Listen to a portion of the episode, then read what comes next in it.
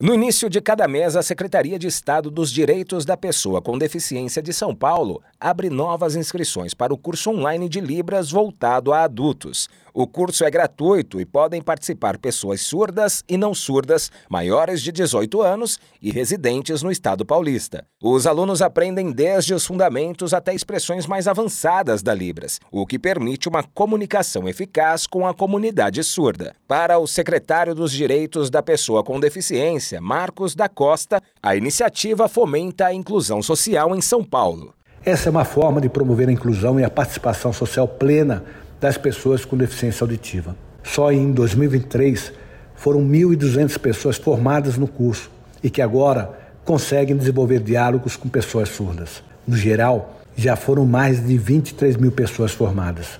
O curso é bastante interessante e, inclusive, é marcado pela representatividade. São quatro professores surdos que dominam o idioma e ensinam uma diversidade de coisas sobre a Libras. O conteúdo programático contempla, entre outros, os seguintes temas: o que é a Libras, identidade surda, cultura surda, comunicação, surdo versus ouvinte e regionalismos na Libras.